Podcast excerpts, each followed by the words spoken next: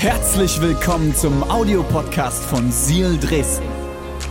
Wenn du Fragen hast oder den Podcast finanziell unterstützen möchtest, dann findest du uns auf sealchurch.de.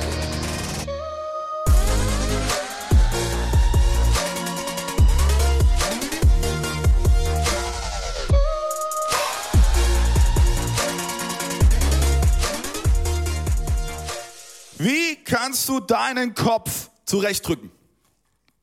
Das ist die Frage. Vielleicht kennst du diese Redensart, jemanden den Kopf zurechtdrücken. Das meint am Ende jemanden zur Vernunft bringen oder jemanden auf den Boden der Tatsachen zurückholen, jemand wieder aufs richtige Gleis bringen. Und ähm, Eltern sagen das sehr, sehr gerne zu ihren Kindern. Ja klar, wir musst mal wieder den Kopf zurechtdrücken. Aber es gibt Momente in deinem meinem Leben, da ist es nicht dran, jemand anderen den Kopf zurechtzurücken, sondern es sind diese Momente, wo die vielleicht ähm, Ereignisse überrollen, Umstände überrollen und da ist es dran, dass du in der Lage bist, deinen eigenen Kopf zurecht zu rücken. Weil dann ist es tatsächlich so, manchmal passieren Dinge in unserem Alltag und es ist entscheidend, wie du und ich darauf reagieren. Ich habe hab, hab eine Woche, in der Woche habe ich eine Geschichte gelesen und ähm, die mich unglaublich bewegt hat. Und zwar von einem Pastor im 17. Jahrhundert, Pastor Martin Ringard. Ich habe dir mal ein Bild mitgebracht, so sieht er aus. Also wenn René und ich äh, im 17. Jahrhundert gepredigt hätten, hätten wir ungefähr so ausgesehen. Ja, ist schon, ist schon sexy, okay? Ich habe eine Challenge für Social Media Team, okay? Wenn ihr es hinbekommt, ein realistisches Bild von René oder mir in diesem Style zu machen, gebe ich einen Kasten Club Mate aus, okay? Finn, Challenge accepted? Challenge accepted. Ich, ich, ich freue mich schon drauf. Jedenfalls, das war Pastor Martin Rinkert und er hatte eine relativ große Kirche und er erlebte den 30-jährigen Krieg. Wenn er nicht weißt, wann der 30-jährige Krieg war, war ungefähr 1630 rum. Und in dem Jahr 1636 wird berichtet, dass Pastor Martin Ringard in diesem Jahr 5000 Gemeindemitglieder begraben musste. 5000. Das bedeutet, er musste pro Tag in etwa 15 Menschen beerdigen. Das ist, das, das ist eine, eine, eine Welt, die fernab von unserer heute ist, oder? Pastor Martin Ringer, der erlebte Krieg, er erlebte Tod, er erlebte wirtschaftlichen Zusammenbruch und er erlebte tatsächlich, wie seine gesamte Gemeinde verwüstete. Und trotz dieser dunklen Zeit, trotz dieser Angstschreie, die er in seinem Ohr hatte, setzte er sich eines Tages hin und schrieb ein Dankgebet für seine Kinder, was er jeden Tag mit seinen Kindern zu den Mahlzeiten sprach. Und ich habe dir das mal mitgebracht.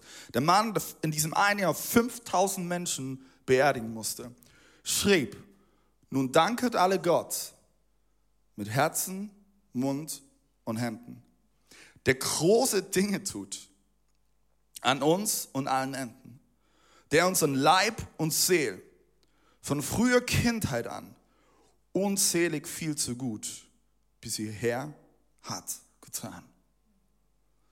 Und dieses Gebet sprach er jeden Tag mit seinen Kindern. Ich habe hab diese Geschichte gelesen und das hat mich unglaublich berührt und ich habe mich gesagt, wie war er dazu in der Lage? Wie, wie konnte er das? 15 Menschen pro Tag beerdigen. Und dennoch schrieb er diese Worte. Ich glaube, Martin Rinkert hat er verstanden, dass seine Einstellung nicht von den äußeren Umständen abhängig ist. Ist es nicht so, ganz oft machen wir unsere Einstellung von den Umständen abhängig, von dem, was passiert. Aber er hat gesagt, auch wenn ich diese Menschen jeden Tag beerdigen muss, jeden Tag, meine Einstellung wird dieselbe bleiben. Ich werde Gott danken Schreib dir folgenden Satz auf. Ich habe heute ein paar Nuggets mitgebracht. Der erste Satz, den du aufschreiben solltest, lautet, die Perspektive, die du einnimmst, entscheidet darüber, wie du das Leben siehst. Die Perspektive, die du einnimmst, entscheidet darüber, wie du das Leben siehst. Ich möchte dir was erzählen. Ich, ich habe schon einige Menschen kennengelernt, die gelähmt sind und im Rollstuhl sitzen. Ich habe Menschen kennengelernt, die im Rollstuhl sitzen und das Lieben leben, das Leben lieben so rum und begeistert sind vom Leben. Aber ich habe auch Menschen kennengelernt, die im Rollstuhl sitzen und das Leben hassen. Die Fakten, die zwei Fakten sind dieselben. Beide sitzen im Rollstuhl, aber die Perspektive ist eine andere. Die Perspektive ist eine andere. Das Ding ist, du kannst teilweise nicht beeinflussen, was dir passiert, aber du kannst dich für die richtige Perspektive entscheiden. Ist es nicht so? Dinge passieren. Und ich möchte dich heute ermutigen mit dieser Predigt, stell dich den Umständen nicht passiv, sondern aktiv.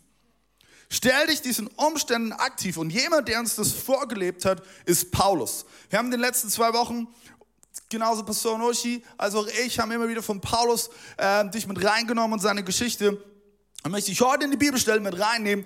Paulus schreibt diese Verse, als er gerade eben im Gefängnis sitzt. Wenn du im Gefängnis sitzt, sind es nicht gerade Umstände, die mega gut sind, oder? Sowohl heute als auch viel, viel mehr damals. Stell mir das so richtig vor, Paulus sitzt da in Ketten, seine zerlumpten Klamotten an ihm. Es stinkt, weil die ganzen ähm, Mitgefangenen machen wahrscheinlich irgendwo da hinten in die Ecke hin. Ja, hier das kleine Geschäft, da das große Geschäft. Die Ratten, die schwören darum, liegt ein bisschen Stroh rum, Essen und Extremente offen auf dem Boden. Ja, so war das Gefängnis früher. Nicht unbedingt, wo du denkst, boah, drei Sterne Hotel. Nee. Und Paulus sitzt in diesen Umständen. Er sitzt dort im Gefängnis und auch noch unschuldig. Das ist nämlich das Ding. Er hatte nicht mal was wirklich verbrochen, sondern am Ende hat er nur die gute Botschaft weitergegeben und das hat einigen Menschen nicht gefallen. Und er saß im Gefängnis. Und dann schreibt er in Philippa, Kapitel 1, Vers 12 bis 13, ich möchte euch wissen lassen, Brüder und Schwestern, das, was mir passiert ist, ist richtig scheiße. Ich gehe gerade durch die Hölle und werde erstmal nicht mehr in die Kleingruppe kommen und auch sonntags nicht dabei sein. Das schrieb er natürlich nicht. Ich hätte es wahrscheinlich geschrieben. Wahrscheinlich hätte ich es geschrieben. Ich, ich hätte meiner Church geschrieben, hey Leute, wirklich ganz ehrlich, ist die Hölle, können einpacken, das war's. Lohnt sich sowieso nicht. Ich tue ja an irgendwelchen Rattenbeinen knappern. Lass es uns bleiben. Aber nee, nee, was schreibt er denn eigentlich? Jetzt kommen wir zur eigentlichen Bibelstelle. Für alle, die schon, äh, keine Ahnung, sich provoziert gefühlt haben. Wie kann man das machen mit Wort Gottes? Kann man auch mal machen, wenn man es wieder gerade stellt. Er schreibt nämlich, ich bin froh, euch mitteilen zu können, Geschwister, dass das, was mir geschehen ist, die Ausbreitung des Evangeliums sogar noch gefördert hat. Bei der ganzen kaiserlichen Garde und weit darüber hinaus hat sich inzwischen herumgesprochen, dass meine Gefangenschaft eine Gefangenschaft wegen Christus ist. Und bei den meisten Geschwistern ist gerade, weil ich inhaftiert bin, das Vertrauen auf den Herrn so gewachsen, dass sie jetzt noch viel mutiger sind und das Evangelium ohne Furcht weitersagen. Bam!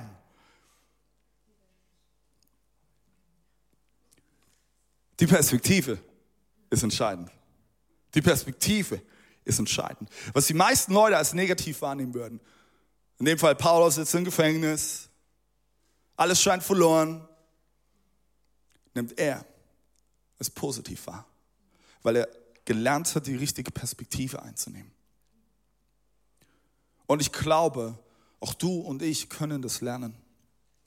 Auch wenn du und ich in unseren Gedankenbeuten festsitzen.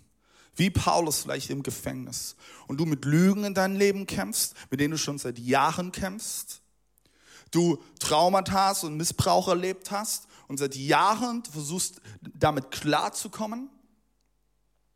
Du vielleicht mit Stolz kämpfst, du vielleicht mit Verbitterung kämpfst, egal was es ist, was dich gefangen hält. Lass ich dir eins sagen, Freiheit ist möglich durch Jesus Christus, weil er ist in der Lage, jede Kette zu sprengen, er ist in der Lage, jede Mauer, Mauer zu zerbersten, er ist in der Lage, dich in die Freiheit hinauszuführen. Aber auch wenn du gerade eben vielleicht wie Paulus im Gefängnis sitzt, möchte ich dich heute ermutigen, die richtige Perspektive einzunehmen. Die richtige Perspektive einzunehmen. Ein Vers weiter schreibt Paulus folgendes. Philippa Kapitel 1, Vers 14.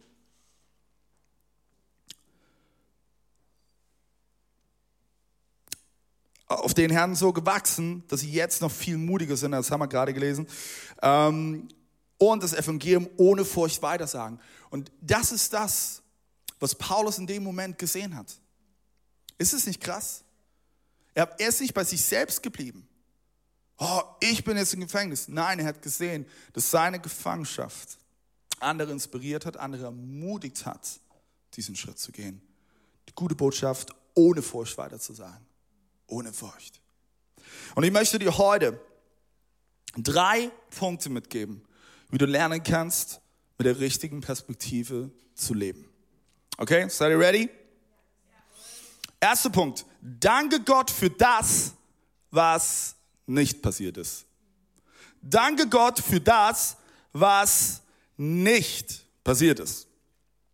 Als Christen haben wir manchmal diese Wunschvorstellung, unser Leben als Christ ist wie so eine Rolltreppe und es wird dich ohne Anstrengung und ohne Umwege einfach schnurstracks in den Himmel bringen. Ohne dass du irgendwie deinen Fuß an irgendeinen Stein stoßen musst. Ich sag dir eins, wenn das deine Prägung ist, wenn das deine Vorstellung ist, das Leben als Christ ist nicht vergleichbar mit einer Rolltreppe. Es ist eher vergleichbar mit so einem Hike. Ja? Ich könnte jetzt sagen Mount Everest und alle wissen Bescheid, aber das äh, ist eine andere Predigt gewesen. Ja? Grüße gehen raus an dich, René. Es ist nicht wie eine Rolltreppe. Es wird Momente geben in deinem Leben, da wirst du Bewahrung erleben. Deswegen ist, ist es nicht spannend, wir lieben es alle im Nachhinein von Bewahrung zu erzählen, oder? Aber weißt du, was wir vollkommen außer Acht lassen? Ich habe dir folgenden Satz mitgebracht.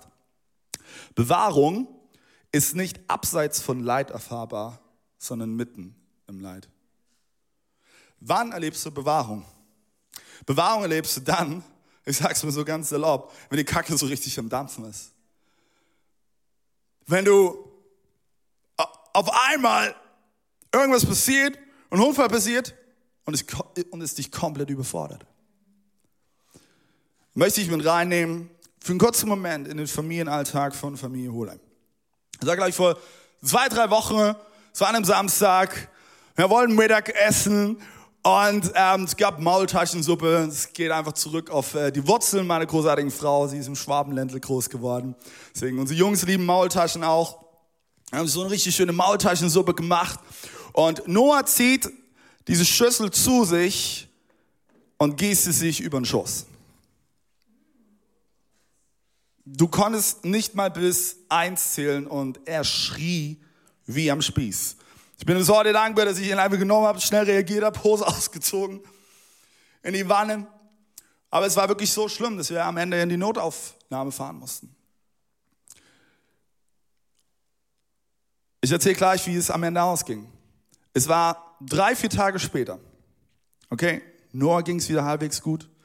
Ich war auf Arbeit und habe gedacht, hey, plus gut, alles ist wieder safe. Dann bekomme ich von meiner Frau ein Video geschickt. Und zwar, lasst uns kurz schauen, folgendes Video. Video ab. Seh doch mal dem Papa nur, warum wir gerade im Krankenwagen waren. Was ist da passiert?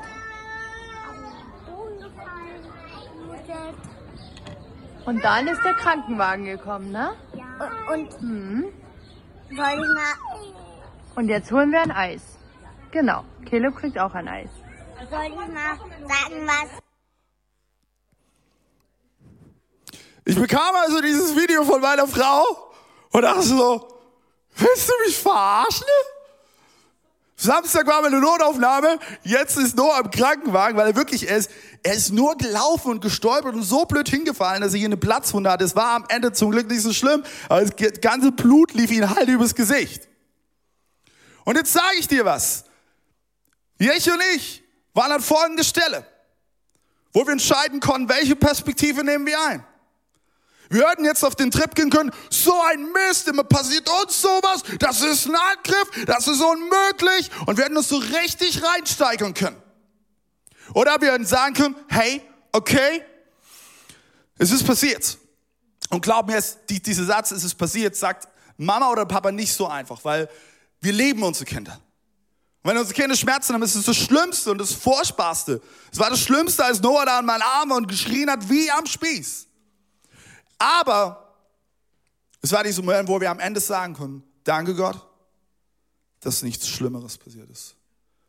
Am Ende war es beim Noah so, dass Noah das eine Bein eine Verbrennung zweiten Grades hatte, das, das, der andere Oberschenkel war komplett, war komplett frei.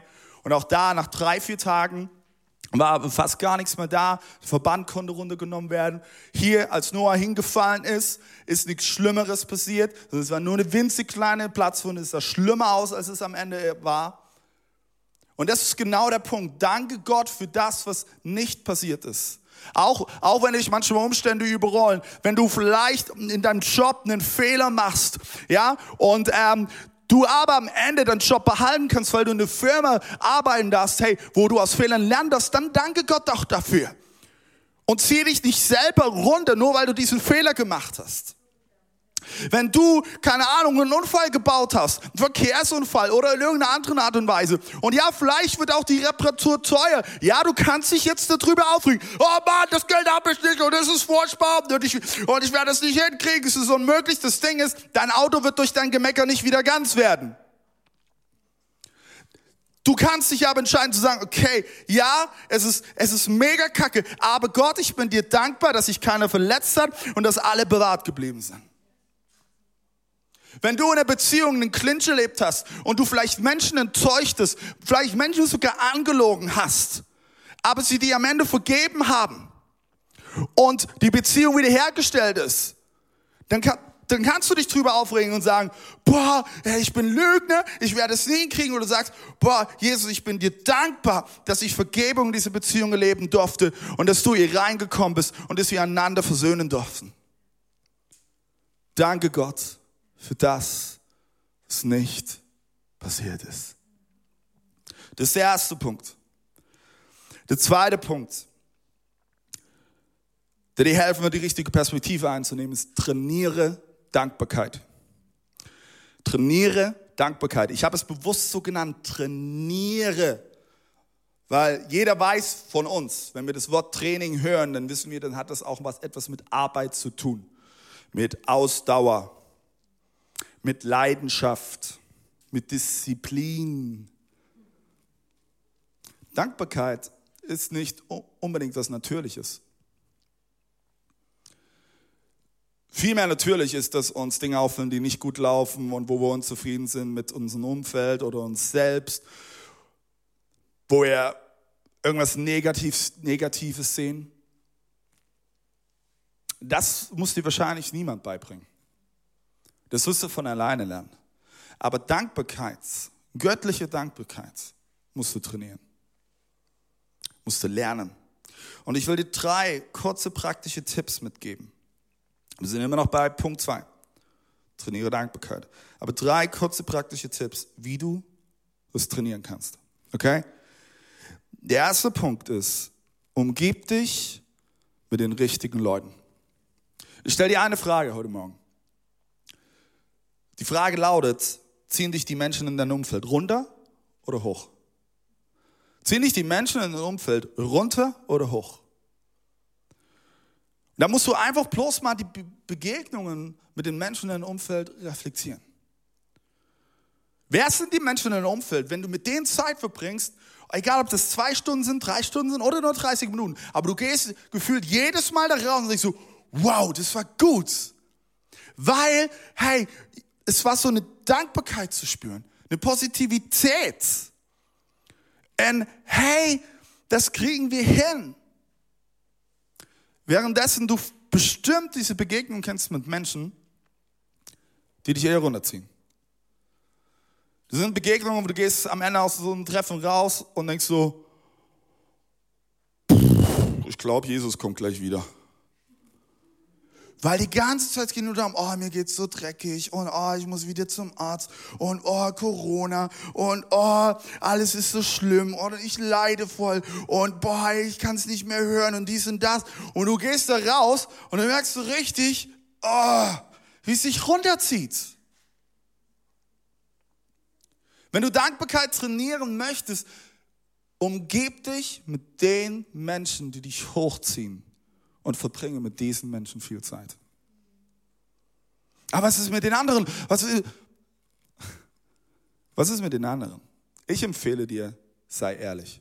Ich bin in manche Gespräche in den letzten Tagen und Wochen reingegangen, habe gesagt von vornherein, also Leute, nur dass wir alle Bescheid wissen, ich werde nicht über Corona reden. Ich habe keinen Bock mehr darauf. Es zieht mich runter. Es zieht mich einfach runter. Wir reden nicht darüber. Genauso auch, wenn du sogar Menschen in deiner Familie hast. Und, ey, und ich kenne, ich, ich, ich kenne Stories aus solchen Familien, wo es die ganze Zeit, ja, irgendwie, keine Ahnung, Familienstammtisch, und dann geht es nur darum, sich auszulassen über irgendwelche Dinge. Hau mal auf den Tisch und sag, Leute, es reicht. Lasst uns doch mal, lasst uns doch mal das Schöne, das Positive, das Gute sehen. Das Negative wird immer noch da sein. Aber Leute, ich will es nicht mehr. Du entscheidest, ob die Menschen in deinem Umfeld, die dich eher runterziehen, lernen können, dankbar zu sein, positiv zu sein. Und wenn nicht, ich sag's knallhart, dann verbring keine Zeit mehr mit ihnen. Ich habe das schon mal gehabt in meinem Leben, wo ich mich von Menschen distanziert habe weil ich gemerkt habe, sie ziehen mich nur runter und ich, ich habe keine Möglichkeit gesehen, dass ich anfange es zu verstehen. Das ist hart und es tut weh. Das ist nicht einfach, das weiß ich. Aber ich möchte, dass göttliche Dankbarkeit Raum hat in meinem Leben. Deswegen umgib dich mit den richtigen Menschen. Und ich sage dir, ich hatte viele Momente schon in meinem Leben. Da habe ich auch bei mir selber nur die Schattenseiten gesehen. Kennst du das? Und du selbst auf dich schaust und irgendwie bist du so geblendet, du, du siehst nur deine Fehlerhaftigkeit, du siehst deine Schwächen, du siehst deine Lücken, du siehst die Punkte, wo du immer noch nicht ans Ziel gekommen bist, an die Ziele, die du dir vielleicht selber gesteckt hast. Ich kann mich an so viele Momente erinnern. Saß ich dann mit René zusammen oder wir haben telefoniert. Und er war jemand, der mich hochgezogen hat. Ich gesagt, hey David, schau doch mal, schau doch mal, schau doch mal die, den Weg, den du zurückgelegt hast, wo du angefangen hast, was du alles gelernt hast, wie du dich entwickelt hast. Schau doch mal. Und ich merkte auf einmal, wow, da ging was auf. Und diese Schattenseite, die ich am Anfang nur noch gesehen habe, wurde immer weniger. Wer sind die Menschen konkret in deinem Umfeld, die dich hochziehen? Investiere in ihre Beziehung. Der dritte praktische Tipp, den ich dir mitgeben möchte, wie du Dankbarkeit trainieren kannst, fülle, nee, der zweite Punkt, sorry, fülle dich mit den richtigen Inhalten. Fülle dich mit den richtigen Inhalten. Womit du dich füllst, wird darüber entscheiden, ob Dankbarkeit Raum hat. Ganz simpel. Ich merke, wenn ich zu viel auf Social Media unterwegs bin, ist eine Konsequenz daraus, dass ich ganz, ganz schnell anfange, mich zu vergleichen. Was passiert, wenn ich anfange, mich zu vergleichen? Habe ich gerade eben erzählt in der Story mit René. Ich, ich sehe nur noch die Schattenseiten bei mir selbst. Und wenn ich nur noch die Schattenseiten bei mir selbst sehe, dann bin ich nicht dankbar. Dann bin ich weder dankbar für mich selbst, ich bin nicht dankbar für das, was ich habe, ich bin nicht dankbar für die Menschen in meinem Leben, weil ich mich vergleiche. Weil ich das Leben von jemand anderem sehe und denke, oh, das möchte ich auch gerne haben. Oh, das ist aber auch toll. Oh, guck mal, der, der, der ist auch er ist, keine Ahnung, 33 und er hat schon viel, viel mehr erreicht.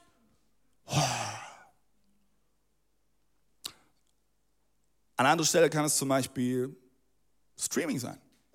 Serien, Filme. Verstehe mich nicht falsch, es gibt gute Filme, es gibt gute Serien, ich mag das auch. Aber ich weiß, so, so oft kann das auch einfach nur eine Ablenkung sein. ist eine Ablenkung und dann füllt es dich auf einmal mit Dingen, ja, und einer unrealen, unwirklichen Welt, der du nie entsprechen wirst. Liebesfilme. Oh, liebe Frauen. Liebesfilme, ich sag's mal, ich sag's mal ganz knallhart und ich, wenn du dich damit herausgefordert fühlst, schreib mir, ich werde es dir erklären. Liebesfilme sind Pornos für Frauen. Weil Frauen in eine unwirkliche Welt entführt werden. Ja, anderthalb Stunden, ja, man lernt sich kennen und alles, oh, super und tupi und danach ist der Kuss im Sonnenuntergang. Come on! Nicholas Sparks hin und her. Es entspricht nicht der Realität. Ich schaue aber auf Liebesfilme mit meiner Frau an. Aber ich sagte, ich hatte auch schon nach manchen Liebesfilmen, ich meiner Frau gesagt habe, Schatz, okay, wir machen hier aus. Ich merke, das geht, in, das geht in eine Richtung, die ist nicht gut. Ich werde diesem Bild nicht gerecht werden. Glaub mir. Actionfilme bei Männern. Ja, Dwayne Johnson, der auf einmal aus einem Hubschrauber rausspringt, ja nur noch mit einem kleinen, kleinen Stöffchen bekleidet und ja die ganze Welt rennen und du sitzt da mit einer Flasche Bier auf deinem Sofa und denkst, ja, ja, geht klar. Nur mal so nebenbei, die meisten Stunts äh, sind nicht von irgendwelchen Stunt-Doubles gemacht worden. Deswegen, auch da, unwirkliche Welt. Und du gehst dann raus und denkst, alles kacke, ich bin nichts wert. Ich muss, ich muss mehr ins Fitte, ich muss wie Train Johnson, ja, ja. Nein, musst du nicht. Es ist wichtig, dass du entdeckst, wer du in Jesus Christus bist. Wer du in seinen Augen bist. Dann wirst du dankbar sein. Okay, wir müssen Gas geben. Wir haben einiges vor uns. Oh. Ähm, äh, dritter Tipp, den ich dir mitgeben möchte. Okay, lautet, mach eine regelmäßige Bestandsaufnahme. Was meine ich damit? Statte in den Morgen, in den Tag, nimm dir drei Minuten und schreib drei Dinge auf, für die du dankbar bist. Jeden Morgen. Warum? Habe ich in der ersten Predigt gesagt, ist es entscheidend, wie du in den Tag startest. Und es ist wieder, du startest in den Tag und du tust deine Perspektive zurechtrücken. Und jetzt höre ich schon nicht schon, boah, David, ich weiß nicht, wo ich anfangen soll. Ich will dir ein paar Beispiele geben, okay? Schreib auf dein Blatt Papier, in dein Tagebuch, in dein Handy, ich bin dankbar für. Ich bin dankbar für. Zum Beispiel die Steuern, die ich zahlen darf, weil das bedeutet, ich habe einen Job. Ich bin dankbar für das Aufräumen der Party von letzter Nacht. Weil es bedeutet, ich habe Freunde in meinem Leben, mit denen ich das Leben teilen kann. Ich bin dankbar für diesen riesen Haufen Wäsche. Weil es bedeutet, ich habe etwas zum Anziehen. Ich bin dankbar für den Rasen, den ich gemäht habe, die Dachrinne, die ich gesäubert habe oder das Fenster, was ich putzen muss, weil es bedeutet, ich habe ein Zuhause. Ich habe ein Zuhause. Boah, ich bin so dankbar für den Parkplatz, der ewig weit weg war vom Eingang, weil ich habe Füße, die mich noch tragen können. Ich bin dankbar für die Person hinter mir in der Kirche, die irgendwie immer schräg sind, weil das heißt, zeigt, ich habe immer noch ein gutes Gehör. Halleluja. Ich bin dankbar, dass mein Wecker mich heute Morgen aufgeweckt weil das bedeutet, ich lebe noch. Denn jeder Tag ist ein Geschenk.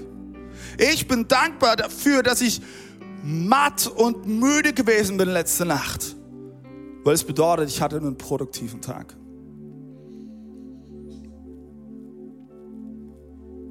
Und alleine hier eine Reaktion in der Villa merke ich, dass, hey, es bewegt was. Das ist gut. Das ist gut. Starte den Tag damit, mach eine Bestandsaufnahme, schreib dir drei Dinge auf, für die du dankbar bist. Und mach es regelmäßig und ich garantiere dir, es wird dich verändern. Okay, der letzte Punkt, den ich dich mit reinnehmen möchte, ist, suche nach der Güte Gottes. Suche nach der Güte Gottes. Viele Umstände in deinem Leben werden versuchen, dich an Gottes Güte zweifeln zu lassen.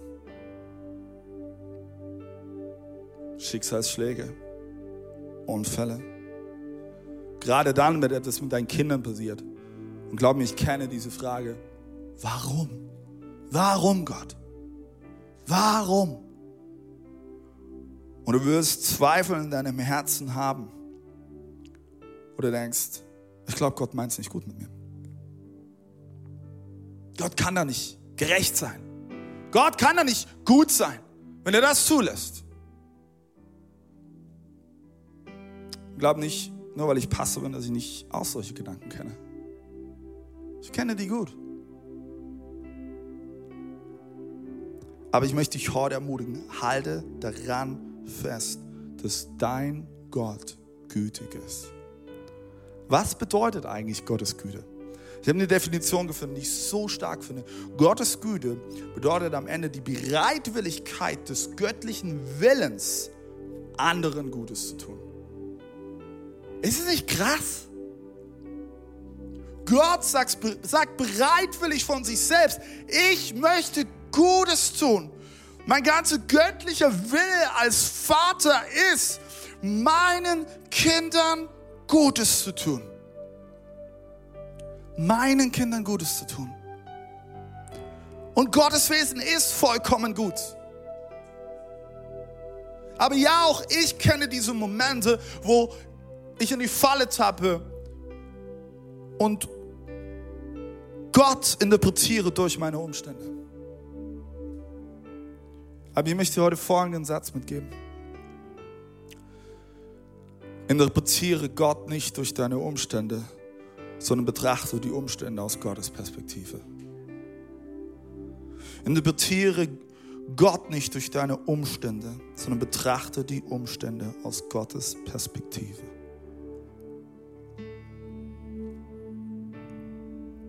Weißt du, Gott lässt vielleicht Dinge zu in deinem Leben, auch in meinem Leben. Gott hat zugelassen, dass Noah sich die heiße Suppe drüber gekippt hat. Und Jechi und ich in Panik waren, uns in dem Moment angegangen sind, weil wir auch überfordert waren als Eltern. Was, was, was machst du in dem Moment? Und so hat Gott auch andere Dinge in dein Leben zugelassen. Aber ich möchte dir eins sagen, Gott ist gütig. Glaub nicht der Lüge des Feindes, dass Gott dich bestrafen würde durch solche Dinge oder dass Gott mit Absicht das zulässt. Oder dass es Gottes Schuld ist. Glaub nicht diese Lüge. Tu und ich glauben an den zu 100% gütigen Gott. Und ich möchte dich heute zum Schluss dieser Predigt ermutigen. Suche nach der Güte Gottes. Wo soll ich anfangen? Wo soll ich anfangen? Öffne jetzt deine Augen. Öffne jetzt deine Augen. Du wirst sie überall sehen. Jeder Atemzug, den du tust. Jeden Schritt, den du gehst. Jedes Wort, was du sprichst. Jeden Menschen, den du begegnest. Jede Beziehung, die du erlebst. Jedes Geld, was du durch, das durch deine Hände geht. Egal ob bar oder virtuell. Jede Liebe, die du empfängst, jedes Wachstum, was du erleben kannst, alles, alles ist Gottes Güte. Alles. Suche nach der Güte Gottes und es wird deine Perspektive für immer verändern. Du wirst Dinge sehen, die du bisher verborgen sind, weil du bisher nur auf das Negative konzentriert warst auf das, was schlecht, auf das, was zerstört ist. Und auf einmal nehmen deine Dinge, Augen Dinge wahr, die gut sind. Und bevor wir schließen mit einem Gebet, möchte ich noch auf einen Punkt eingehen, der mir in einigen Gesprächen in den letzten Tagen begegnet ist wo ich weiß, dass dieses Thema, auch diese Predigt sehr, sehr viele Menschen herausfordert. Und wo, wo, wo so diese Gedanken sind, man kann sich ja auch sein Leben schönreden, David, ne? Das Ding ist, du hast die Wahl. Du allein hast die Wahl. Du kannst dein Leben mit einer Perspektive leben, die pessimistisch ist, die frustrierend ist, die dich viel, viel Kraft kostet. Du kannst es leben. Es ist nicht mal Sünde. Aber du kannst dich auch dafür entscheiden, eine Perspektive einzunehmen, die göttlich ist und Dankbarkeit zu trainieren. Jeden Tag, jeden Tag. Und ich sag dir ein was, ich habe das angefangen. Ich bin noch lange nicht am Ende dieser Reise, aber je mehr ich es trainiere, umso mehr will ich davon. Warum? Weil es entspannter ist. Ich habe keinen Bock mehr darauf, ein Leben zu leben, wo ich die ganze Zeit verspannt bin und nur negative Dinge sehe. Ich bin es leid. Ich habe die Schnauze voll. Ich möchte meine Perspektive immer wieder erneuern lassen durch Jesus Christus. Dankbarkeit trainieren, jeden Tag. Schaffe ich es jeden Tag? Nein. Es gibt Tage, da verkacke ich es. Und es gibt Tage, da schaffe ich es. Aber es geht nicht um das Wachstum der letzten drei Wochen. Es geht darum, ob du irgendwann die letzten fünf, zehn Jahre zurückschauen kannst und feststellen darfst, hey, ich bin nicht mehr derselbe. Ich bin nicht mehr derselbe, denn ich wurde verändert durch Jesus Christus. Ich bin nicht mehr derselbe, sondern ich habe Dankbarkeit in meinem Herzen, obwohl ich einst ein pessimistischer Nörgler war. Ich bin nicht mehr derselbe und ich trage Freude in mir und ich habe neues Lachen, denn ich bin nicht mehr derselbe, obwohl ich einst ein miescremiger Mann war. Wie du heute auf dein Leben zurückschaust, in fünf oder zehn Jahren, entscheidet sich heute. Entscheidet sich heute. Ich möchte dich einladen, dass wir gemeinsam aufstehen. Hier in der Villa, an allen Microchurch-Standorten. Und ich möchte jetzt ein Gebet sprechen. Wenn es dir geht wie mir und du sagst, hey, ich möchte lernen, die richtige Perspektive einzunehmen, auch wenn ich vielleicht wie Paulus gefühlt im Gefängnis sitze und alle Umstände um mich herum negativ scheinen mögen. Aber ich entscheide mich dafür, aus Gottes Augen zu sehen. Dann möchte ich dich jetzt einladen, wenn du dich danach sehnst, vielleicht auch gerade jetzt so eine Vielleicht, und es kann eine göttliche Wut sein, die du gerade eben verspürst, darauf, hey, ich, ich will es nicht mehr, die, diesen Pessimismus, ich, ich will nicht mehr immer dieses, diese negative Sichtweise als erstes haben. Wenn du das gerade eben merkst, hey, dann leg deine Hand auf dein Herz und ich möchte jetzt für dich beten, weil ich glaube, dass heute ein Sonntag ist, wo deine Festung zusammenbrechen wird in Jesu Namen. Leg einfach für einen Moment deine Hand auf dein Herz. Jesus, ich danke dir so sehr, dass du jetzt jedes einzelne Herz siehst. Jesus, ich danke dir, dass jetzt du voll mächtig wirkst mit deinem Heiligen Geist. Ich danke dir, Jesus, dass du jetzt Erneuerung schenkst. Und Jesus, ich bete jetzt in diesem Moment, dass ein Perspektivwechsel stattfindet, dass das Alte vergangen ist und wir jetzt durch deine Augen sehen, Jesus. Ich bete, dass wir jetzt in diesem Moment erkennen, wie du unser Umfeld siehst, wie du die Menschen um uns herum siehst, wie du uns selbst siehst. Jesus, ich befehle jetzt in Jesu Namen, dass die negative Perspektive vorbei ist und gebrochen ist. Und Jesus, ich bete jetzt, dass in diesem Moment Freude Raum einnimmt, ein neues Lachen Raum einnimmt, Hoffnung ein Raum einnimmt, Leidenschaft Raum einnimmt, Positivität Raum einnimmt und dass jetzt in diesem Moment Entscheidungen getroffen werden. Ich trainiere Dankbarkeit. Ich möchte, dass Dankbarkeit Raum einnimmt in meinem Herzen, in meinem Leben. Danke, Jesus. Dass du jetzt an jedem Herzen diesen Prozess vollziehst. An jedem Herzen.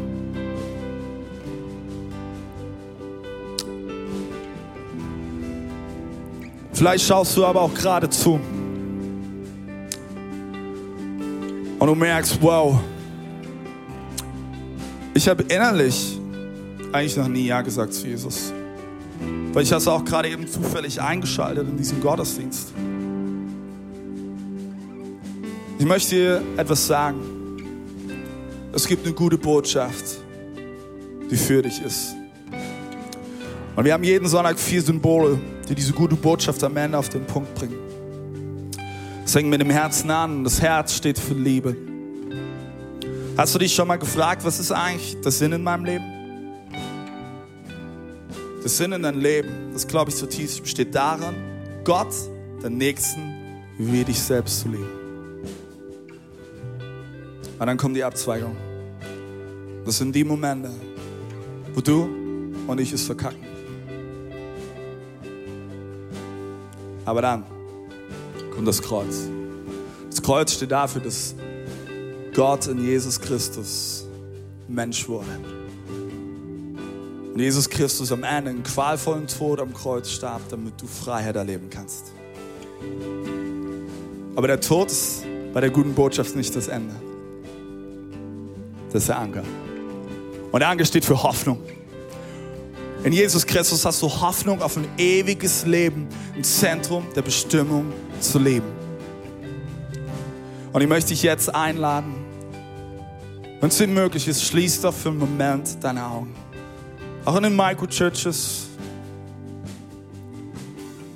Und ich möchte die folgende Frage stellen. Kennst du diesen Jesus? Hast du schon jemals Ja zu ihm gesagt? Geht nicht darum, was du über ihn weißt, wie oft du in die Kirche gehst. Kennst du Jesus? Ist er dein Freund? Vielleicht stellst du fest, dass du noch nie diesen Moment hattest in deinem Leben. Aber vielleicht hattest du ihn mal vor Wochen, Monaten oder Jahren. Und du merkst, gerade eben ist diese Sehnsucht so stark, wieder nach Hause zu kommen. Wenn alle Augen geschlossen sind, du heute deine Reise mit Jesus zum ersten Mal neu beginnen möchtest, leg doch deine Hand auf dein Herz für einen Moment. Leg deine Hand auf dein Herz und ich möchte mit dir beten. Lass uns beten. Und die gesamte Church wird das Gebet, was ich spreche, mit dir wiederholen. Jesus, ich stehe heute vor dir. Diesen Kampf schaffe ich nicht allein. Ich brauche deine Hilfe. Von heute an, Jesus, möchte ich dir nachfolgen. Erfülle mich, Heiliger Geist, und nimm Raum ein in mir. Danke, Jesus, dass du mich bedingungslos liebst und mich so annimmst, wie ich bin. Aber ich nicht bleiben werde, wie ich bin. Danke, dass ich bei dir sein darf. In Jesu Namen. Amen. Come on. So gut.